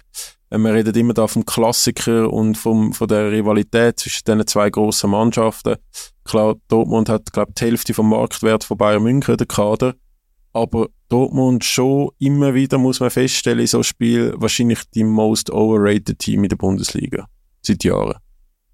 Ja, wobei sie ja eigentlich äh, ganz okay gespielt haben. Also nicht gespielt, aber gewonnen. 1-0 häufig. Äh, man liest und hört eben nicht viel Spektakel. Sie machen es gut. Und meine, sie haben, sie haben ja im Sturm schon, äh, sie haben sehr viel Geld ausgegeben, gleichwohl. Natürlich nicht, nicht 100 Millionen für einen Spieler, aber vielleicht 100 Millionen für drei Spieler, die auch nicht unbedingt funktionieren. In der Offensive. Irgendetwas ist dort schon nicht ideal gelaufen. aber ich bin jetzt gleich überrascht gewesen.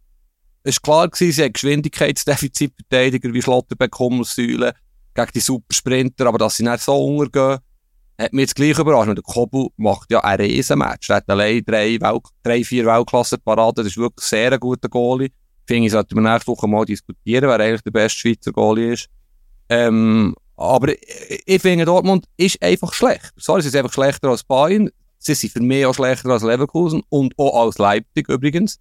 Also werden sie maximal vier, wenn es normal läuft. Das ist so ein bisschen meine Meinung zu Dortmund. Ja, ja eben. Also ich finde, äh, die sind ja, sie, man tut sie immer so ein bisschen als in der Kategorie näher Bayern. Man muss schon Saison für Saison feststellen, dass es, dass es halt doch nicht lange und doch nicht so näher ist. Gut, letztes Jahr ist schon sehr nah. Also, dass sie das dort nicht geholt haben, das ist wirklich wahnsinnig. Ja, eben, aber das sagt ja irgendwie auch ein bisschen etwas aus, finde ich. Ja, klar, ja. Hey, äh, eins, zwei Themen möchte ich noch gerne mit dir besprechen, wo, wo international für Schlagzeilen gesorgt haben. Ähm, zum einen habe ich nach dem Topspiel äh, dann noch HSV Magdeburg geschaut, am Samstagabend, das Topspiel von der zweiten Bundesliga. Ist okay gewesen. Und dann bin ich auf den Copa Libertadores gestoßen. Sozusagen, einfach gesagt, das Champions League Final von Südamerika. Es ist Boca Juniors, große Boca Juniors. Äh, meine Generation kennt, kennt noch die, äh, der, der große argentinische Club, wo seit 2003 der, der Cup nicht mehr gewonnen hat. Fluminense, wo noch nie den Pokal gewonnen hat in der Geschichte von, von, dem, von dem Club. Und haben dort eingeschaltet und ich bin ja wirklich bei weitem nicht so in Südamerika verfolger wie du, aber ich bin zuerst mal sehr erschrocken gewesen, wie unfass unfassbar schlecht taktisch ähm, die, die, die Spieler eingestellt sind oder wie die sich bewegen und alles. Also es ist wirklich gar kein gutes Niveau gewesen. Wie da aber gekämpft worden ist, ist völliger Wahnsinn. Und vielleicht für die, die es nicht mitbekommen haben, ich versuche ganz kurz die Zusammenfassung. Also es geht 1-1 in die Verlängerung. Ähm, dann schießt der Kennedy das 2-1. Riesenkiste. Wirklich Riesenkiste. Ähm, 2-1 rennt über den ganzen Platz in Richtung seiner Fans. Dort müssen nachher die Securities einschreiten, ähm, um den wieder irgendwie rausholen. Der Schiri findet dann so, das ist eine blöde Aktion, dass du dort raufgehst, es gibt Gel. Er hat schon Gel gehabt, Gel-Rot. Die Welt nicht mehr verstanden, oder? Der, der Schuss gab vielleicht das wichtigste Golf seiner Karriere, ähm, fliegt nachher vom Platz. Dann, Boca Juniors, 2-1 hinten, die ersten fangen schon an brüllen auf dem Feld. Aber also, es sind noch 20 Minuten zu spielen in dieser Verlängerung. Die ersten fangen schon an brüllen auf dem Feld. Ähm, sind auch noch einmal mehr, also es ist noch nichts verloren. Sie finden aber nicht wirklich so einen richtigen, richtigen Durchbruch gegen sehr tiefstehende äh, Brasilianer. Dann gibt's äh, eine Szene im Strafraum, wo in Europa, glaube ich, jeder Liga ein Penalty wäre ein, ein Fluminense-Spieler stolpert und, und tut zweimal mit seinem Arm den Ball berühren. Also es ist halt einfach, es ist blöd gelaufen, aber es ist Hand. Gibt aber keine Hand, der War schaut es glaube ich nicht mal an. Dann gibt es eine Ruddelbildung wegen dem. Und dann aus dem Nichts gibt es einfach ein Boca Juniors Spieler flattert einfach einen anderen äh, Brasilianer, der glaubt der, der mit der Captain Binding auf dem Platz gestanden ist von, von Fluminense, flattert er einfach ins Gesicht. Und auch da geht es noch wieder ewig lang, dass da der Wahr kommt und, und das Riesentheater und alle emotional und Marcello bei Fluminese und äh, Felipe Melo und die haben alle äh, eine Stimmung gemacht auf der, auf der, auf dem Ersatzbank. Und, und dann, und dann gibt's den Penalty nicht, es gibt rote Karten, äh, Fluminese gönnt alle am Brüllen. Also in den letzten Minuten äh, wirklich, der, der, der Felipe Melo hat fast einen Herzinfarkt gehabt mit seinen 40 Jahren. Äh, der, der Marcelo sagt dann nach dem Spiel, der grösste Sieg von seiner Karriere, obwohl der ja, wie viel, fünfmal Champions League gewonnen hat mit Real Madrid. Und dann auch nach dem Spiel, es ist so weitergegangen mit lustigen Szenen, oder? Nachdem all, also es ist irgendwie eine halbe Stunde gegangen, bis die mal die Siegerbühne aufgebaut haben. Und dann steht einer dort mit so einem Gewinnerscheck, wie du es der amerikanischen Shows kennst, mit so einem grossen ausgedruckten Scheck, wo irgendwie 21 Millionen US-Dollar draufsteht.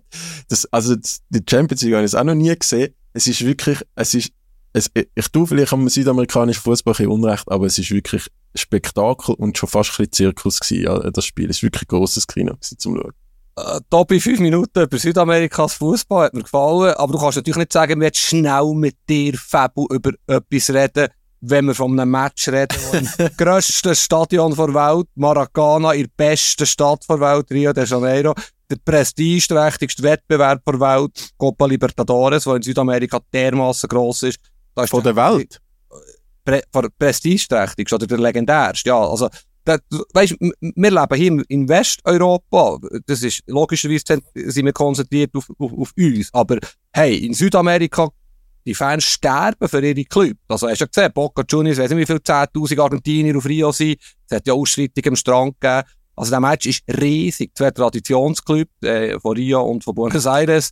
Es ist, es ist nicht ganz so schlimm gewesen, wie du sagst. Also taktisch. Also die, die, die, Mal, haben schon, die haben schon, aber warte, warte, wir können nicht, das noch schnell diskutieren. Aber es ist einfach nur grossartig gewesen. Es ist nur ein Spektakel, von mir aus ein bisschen Zirkus. Natürlich geht's dort, stell dir vor, wenn Brasilien mal Weltmeister wäre, wie die würden rennen. Also das, das, das ist jetzt einfach andere Fußballkultur.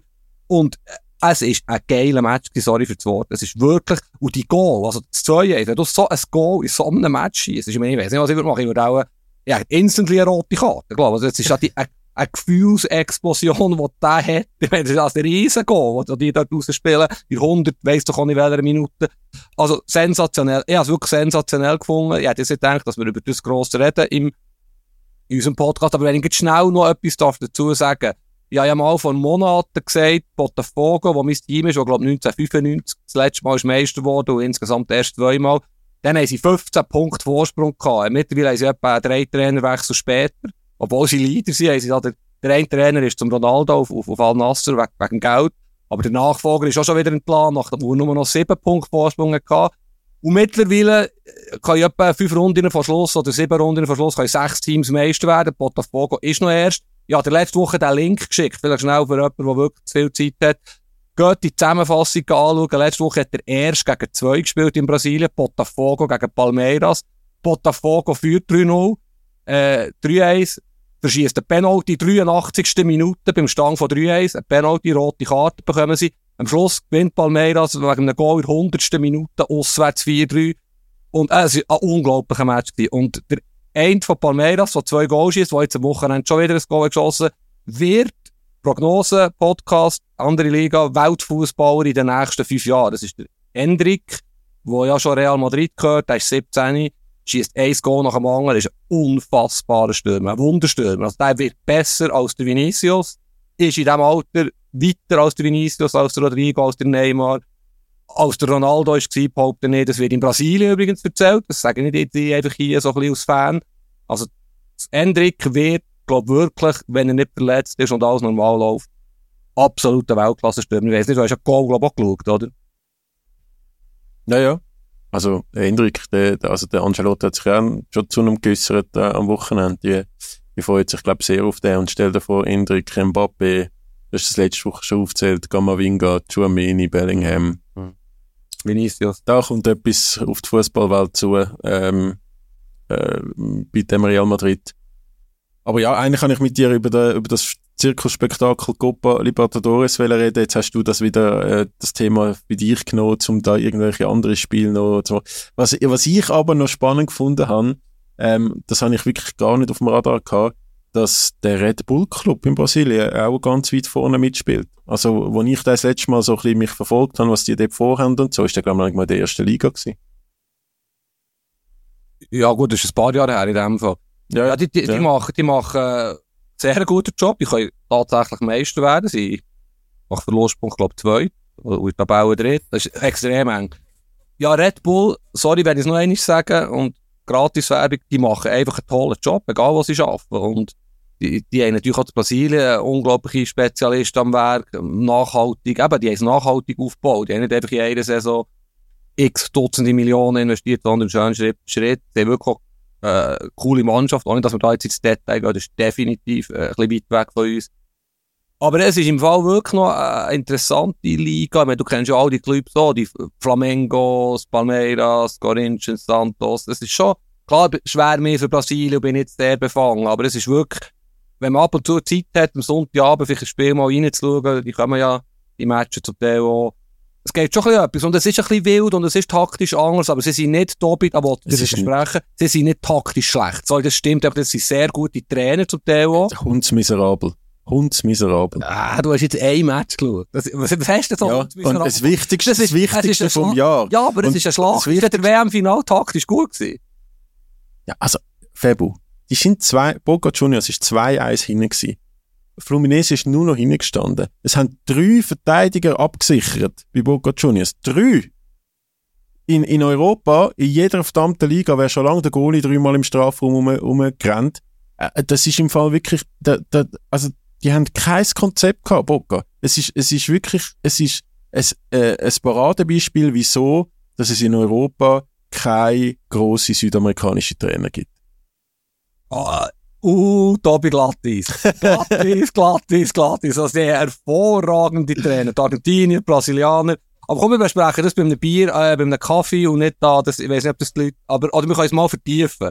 Ich finde es jetzt so by the okay. way, aber sorry, das ist, ich kann es nicht anders sagen, Geissbockartige Aussage ähm, dass sie keine guten Trainer haben. Tut mir also leid, wenn ich dir das da muss sagen. Ähm, ja, also, zähl mir einen auf, außer der Diego Simeone. Ja, es, es, es gibt ja, die kennst du doch du nicht. Erzähl mir einen auf. Ja, der, all die Brasilianer. All, all die Welttrainer, die hier in Europa äh, tätig sind. Ja, wir, wir das vertiefen, es bringt doch jetzt wieder Namen sagen, hier, nein, es, es gibt ganz viel, aber es ist definitiv, ähm, ja, es ist ein interessantes Thema. Weißt du, es muss ja nicht heißen, wenn sie nicht in Europa tätig sind, dass sie nicht gut sind. Also, das ist genau das Problem von vielen, wo offenbar auch von dir, europäischen Fußballfans, dass sie das Gefühl haben, der Nabel von Fußballwelt in Europa. Und das ist einfach nicht Ja, also wo denn sonst? In, in, in, in Saudi-Arabien oder in der MLS? Nein, also, aber es, es, es wird hier in Brasilien, in Argentinien guter Fußball gespielt. Nein, und, äh, aber ja. Nein, du hast, du hast Applaus bekommen für die Aussage, äh, äh, dass, dass, ähm, dass gesellschaftlich gesehen und wertetechnisch vielleicht Europa sich zu wichtig nimmt, aber in Sachen Fußball ist Europa ganz klar der Nabel von der Welt. Wirtschaftlich, ähm, ja. Und, und die grösste Liga von der Welt hat einen riesen Skandal am Wochenende. Das wäre mein letztes Thema. Ähm, Newcastle hat ein Goal geschossen, wo in drei Sachen gecheckt wurde vom VAR. Zum einen ist der Ball vorher draussen gewesen. Es gibt Wiederholungen, die sagen ja. Man hat es nicht zweifelsfrei können sagen. Ähm, zum anderen ist es Abseits gewesen. Ist es meiner Sicht kein Abseits. Und zum dritten ist es Foul, ähm, vom Joeliton, vom äh, Newcastle-Stürmer, wo der Gabriel wirklich mit beiden Händen einfach in den Rücken schupft. Aber der War hat auch das Foul nicht als, als Foul bewertet. Ähm, es ist ewig lang gegangen. Ähm, wegen dem Spiel haben sie verloren. Es hat noch eine andere Situation gegeben. Kai Harvard hat wirklich eine Zense ausgepackt vom Allerfeinsten, hat einen von Newcastle abgegrätscht. In jeder anderen Liga wäre das glatt rot gewesen, aber auch da war nicht gekommen, geile Karte. Ähm, der Mikel Arteta, wo sonst eigentlich noch relativ ruhig ist, einmal in Interviews vor und nach dem Spiel und nicht so emotional, auch wenn er natürlich noch ein der heißblütige Spanier ist oder, oder Seitenlinie, der hat mehrmals gesagt, it's embarrassing, disgraceful, es sei wirklich, es sei ihm peinlich, Teil von dieser Liga zu sein, wo so Entscheidungen treffen. Es sei, ähm, es, es sei wirklich eine miserable Leistung. Er hat immer wieder gesagt, wie peinlich ihm das sei. Äh, das sei, das sei nicht tragbar. Das, also, der ist der hat wirklich der Wahr- und Schiedsrichterleistung von der Premier League mal schnell generell in Schutt und Asche geredet. Da habe ich natürlich an dich denken. Ja, also weißt was erwartest du jetzt von mir? Der Wahr ist genau all das, was der Arteta, ich habe mir das Zitat aufgeschrieben, wo es so schön ist. Es ist, das hast du jetzt gesagt, es ist peinlich, es ist eine Schande, das ist es, was es ist, eine Schande. Und es, der Wahr ist einfach eine Schande. Sorry, ich, ich werde Woche für Woche bestätigt in meiner Meinung. Kaum ein Trainer hat sich jetzt nicht negativ geäußert, was da passiert. Und es geht nicht darum, der Fußball wird im Fall nicht mal gerechter. Im Gegenteil. Du nimmst dem Schiedsrichter jegliche Autorität, die getrauen sich nicht mehr zu entscheiden. Es geht fünf Minuten. Wenn ich ein Intermatch schaue, wo ich Herzblut habe, da, da drehe ich durch. Dann gehen, dann musst du wieder, oh shit, ist echt irgendetwas gewesen. Dann hier, dann wird Millimeter abseits entscheiden. Das ist dermassen lächerlich. Es ist wirklich ein riesengroßer Scheissdreck, wenn ich das Wort darf sagen. Und es wird von Woche zu Woche schlimmer. Der verliert jegliche Glaubwürdigkeit, der VAR, weil du hast nicht die absolute Gerechtigkeit und es ist doch egal. Der Uli Hoeneß hat wirklich schön gesagt, ob eine, zwei Zentimeter im Osten ist. So, komm, und der ist er halt, der ist clever gewesen. Wenn Schiedsrichter Fehler machen, früher sind es noch Linienrichter Schiedsrichterassistenten, dann, wir machen alle Fehler, wirklich. Es ist, Fußball hat so viel verloren, so viel durch den verdammt wahr, Entschuldigung für das Wort, wo wirklich fast in jedem Match irgendwo mühsam ist. Und es geht so lang, das ist das, was ich auch nicht verstehe. Wenn schon, aber dann nimmst du dem Schiri noch mehr Autorität, muss er tack, tack, tack, tack gehen. Dann geht er, dann lässt er mal drei Minuten, die Spieler um ihn herum, dann geht er ein Spielfeldrand um, geht wieder drei Minuten, dann tut er, muss eine Entscheidung fällen, es ist 50-50.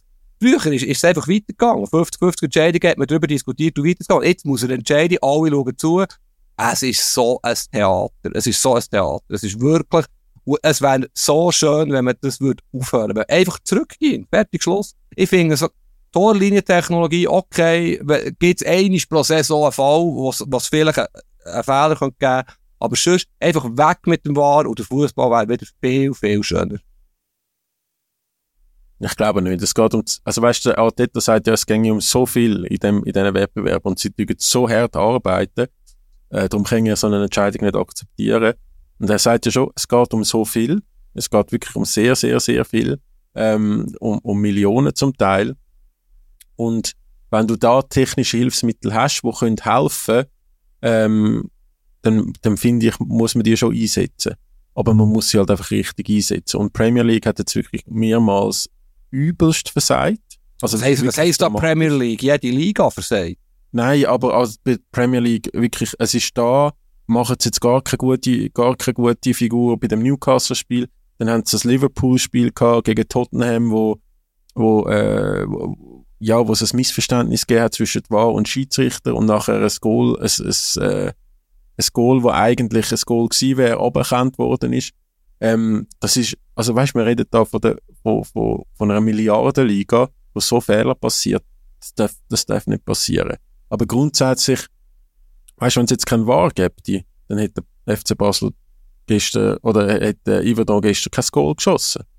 Und, und, und, also, obwohl es ein ganz klares Hands, Hands war von Dominik Schmid und er hat es auch nach dem Spiel gesagt, also, dass, dass, dass das Handspiel war. Darum, ich glaube, ich glaube, für gewisse Sachen ist der War schon gut. Es müssen einfach die Leute, und dort, wenn wir wieder dem Thema Didi Hamann, ähm, Lothar Matthäus und Thomas Tuchel sind, ich sehe keine Weiterentwicklung bei den Leuten, die den War bedienen. Das finde ich nicht, Tobi. Das ist doch unfair für die Leute, die das machen. Der, der War, er kann, es kann gar nicht besser sein, wo wir so genau her. Du tust so zensieren. Du tust, Nein, die, die Handregel ist auch ein Riesenproblem, abgesehen von dem. Da kann, da kann der VAR nichts dafür. Aber wenn es nicht ja, dann hätte es halt keine Penalty gegeben. Die hat man sich kurz über, aber jetzt wird jede Szene, es hat Gott da mit 25 Kameras in diesen Stadien, jede Szene wird in Zeitlupe, ist jede, jede Aktion ein Herz voll, schlussendlich, wenn, wenn du so genau her. Es ist so krass. Jedes Mal, wenn irgendein Ball hingeht, schreien alle, Theater, VAR machen das Zeichen. Es ist, ein Fußball ist wirklich mühsam geworden zum Zuschauen. Und mir nervt, wie du hörst und wie ich immer wieder sage, und äh, es passiert ja fast jede Woche irgendetwas. Es ist einfach, es ist einfach nicht gut. Es ist nicht gut gehandhabt und es ist nicht gerecht. Im Gegenteil. Und du nimmst im Schiedsrichter, das habe ich dann Urs Schneider auch gesagt, in unserem Podcast, du nimmst ihm Autonomie. Sie haben einen Fallschirm, den sie eigentlich gar nicht brauchen. Und der Fallschirm ist trügerisch äh, in ganz, ganz vieler Hinsicht, weil er nicht mehr, er ist näher auch nicht die Autorität auf dem Feld. Er wird ja quasi beschnitten in seiner Macht, extremstens beschnitten. Und er, er, er muss näher hören, er hat eine Linie, er hat eine Linie von Anfang an, okay, bezüglich Volks. Ich habe ein Match geschaut, Atalanta Inter, es hat geregnet, extrem geregnet, es war ein harter Match. Schiri hat eine super Linie gehabt. Ähm, und dann kommt aber irgendein Fall, irgendwann kommt wie ein Jahr, meldet sich, ist das jetzt rot, ist das nicht rot? Aber er, ja, er hat doch keine Autorität mehr, wenn er äh, von außen irgendetwas reingemögert bekommt und nein, wirklich, glaube ich, das ist, das ist, das ist ein Blödsinn, der war. Ich glaube, weiterhin eine Coaches Challenge. Ich glaube, das wäre die richtige Lösung gewesen, aber, ähm, nein, ich, ich bin, ich, ich, also weißt du, du sagst, es gemein gegenüber den Leuten, wo, wo, ähm, wo den bedienen. Also gewisse Wahrleistungen von den letzten Wochen in Top, Top, Top, Top liegen. Ähm, es sind so wie wenn du einen Artikel für die NZZ schreiben und das Bild und den Titel vergessen. Dann würde man dir auch sagen, du hättest einen scheiß Job. Ja, eben, aber es sind Menschen, Menschen machen Fehler. Und weißt du, ich, ich muss ja Aber auch schmunzeln. Vor dem Match, hast du schon den Titel vergessen in einem Artikel? noch nie. Vor dem Match steht Ja. VAR XY, Assistant, wie, wir können da noch Assistant, Assistant vom Assistant VAR rein tun. Also irgendwo kannst du wie so eine Kette machen. Sorry, wir haben ja kein VAR, wir machen auch Fehler. Und es gehört zum Leben dazu, dass man Fehler macht. Im Fußball, Fußball ist ein Fehlerspiel. Und es ist, es ist wirklich, sorry Tobi, und du siehst es ja, du siehst ja die Schlagzeilen, du siehst, wie die Trainer durchdrehen, es geht um so viel. Wenn der Schiri einfach einen Fehler macht, dann kann man das akzeptieren. Es hat niemals so viele Diskussionen gegeben. Und das ist ja das Lächerlichste im Ganzen. Als er eingeführt worden, hat es geheißen, Fußball wird gerechter, wird ruhiger, es gibt keine Diskussionen mehr, endlich mal Konzentration auf den Fußball. Das Gegenteil ist der Fall. Und es wird definitiv immer wie schlimmer. Ich weiß nicht, ob das statistisch belegbar ist, dass es immer schlimmer wird, aber also die Fälle von der letzten Woche sind wirklich katastrophal. Aber emotional belegbar ist es. Aber gut. Also gut. Hey, Fabu, ähm, mit dem hochemotionalen Thema, wo uns sicher die ganze Saison weiter wird beschäftigen, finde ich, gehen wir, gehen wir, äh, gehen wir zum Schluss, oder? Mhm. Es war ein bisschen eine schrille Geissbach-Stimme beim VAR. Da kannst du mich gut triggern mit dem Thema. Es ist schön, oder? Ich bin beim Tuchel ein bisschen emotional geworden, du bist beim War ein bisschen emotional geworden. Ähm, du, das ist eine schöne Sache. Und wir haben nicht einmal über die WM-Vergabe von Saudi-Arabien geredet.